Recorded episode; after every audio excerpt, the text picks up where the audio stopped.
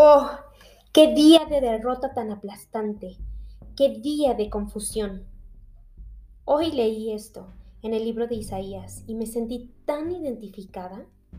Hay días en que vivo tanta confusión que dejo pasar las oportunidades para que luego éstas se conviertan en dardos que destruyen mi fe y mi autoestima. Hay días en que me siento derrotada me siento ofuscada y enojada conmigo por no avanzar y quedarme estancada.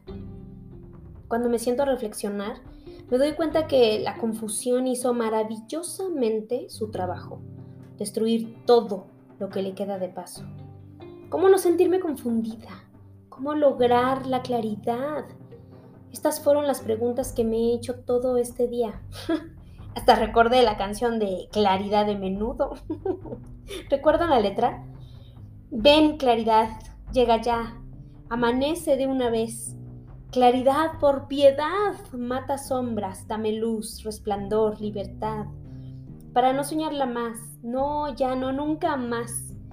Que vuelvo a su esclavitud. En la penumbra llega el miedo, llega a quebrarme la razón. Es solo soledad y silencio, no más. Regresa claridad.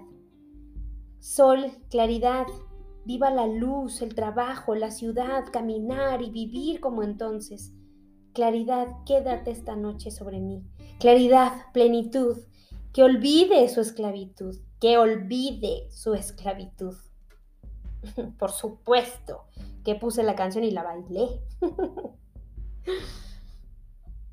La situación es que la confusión seguía en mi mente aún después de bailarla.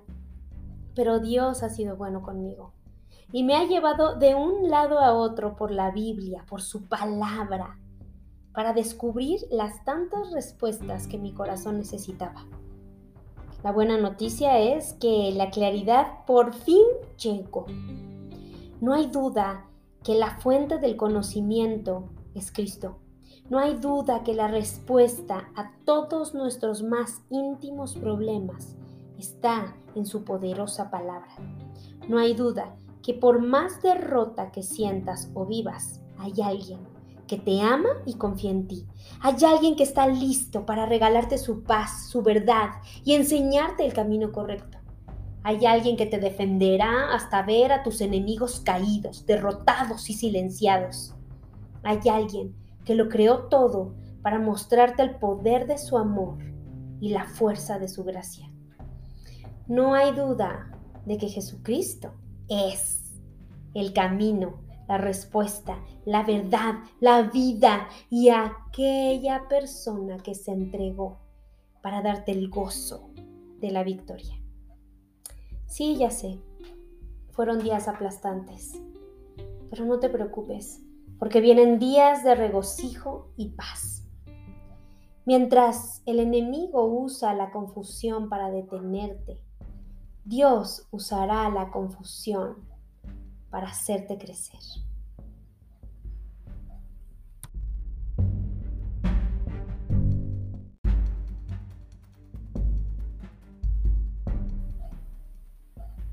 Proverbios 3, 5, 6 dice, confía en el Señor con todo tu corazón. No dependas de tu propio entendimiento. Busca su voluntad en todo lo que hagas.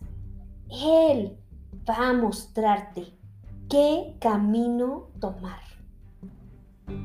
Nuestro entendimiento tiene límite, lo sabes, ¿verdad? Pero confiar en el Señor, buscarlo y esperar su respuesta hará que tú y yo sepamos exactamente qué camino es el mejor para nosotros. Definitivamente hay muchos caminos. Hay caminos buenos y malos. Pero de todos ellos, ¿cuál es el correcto para nosotros? Hmm.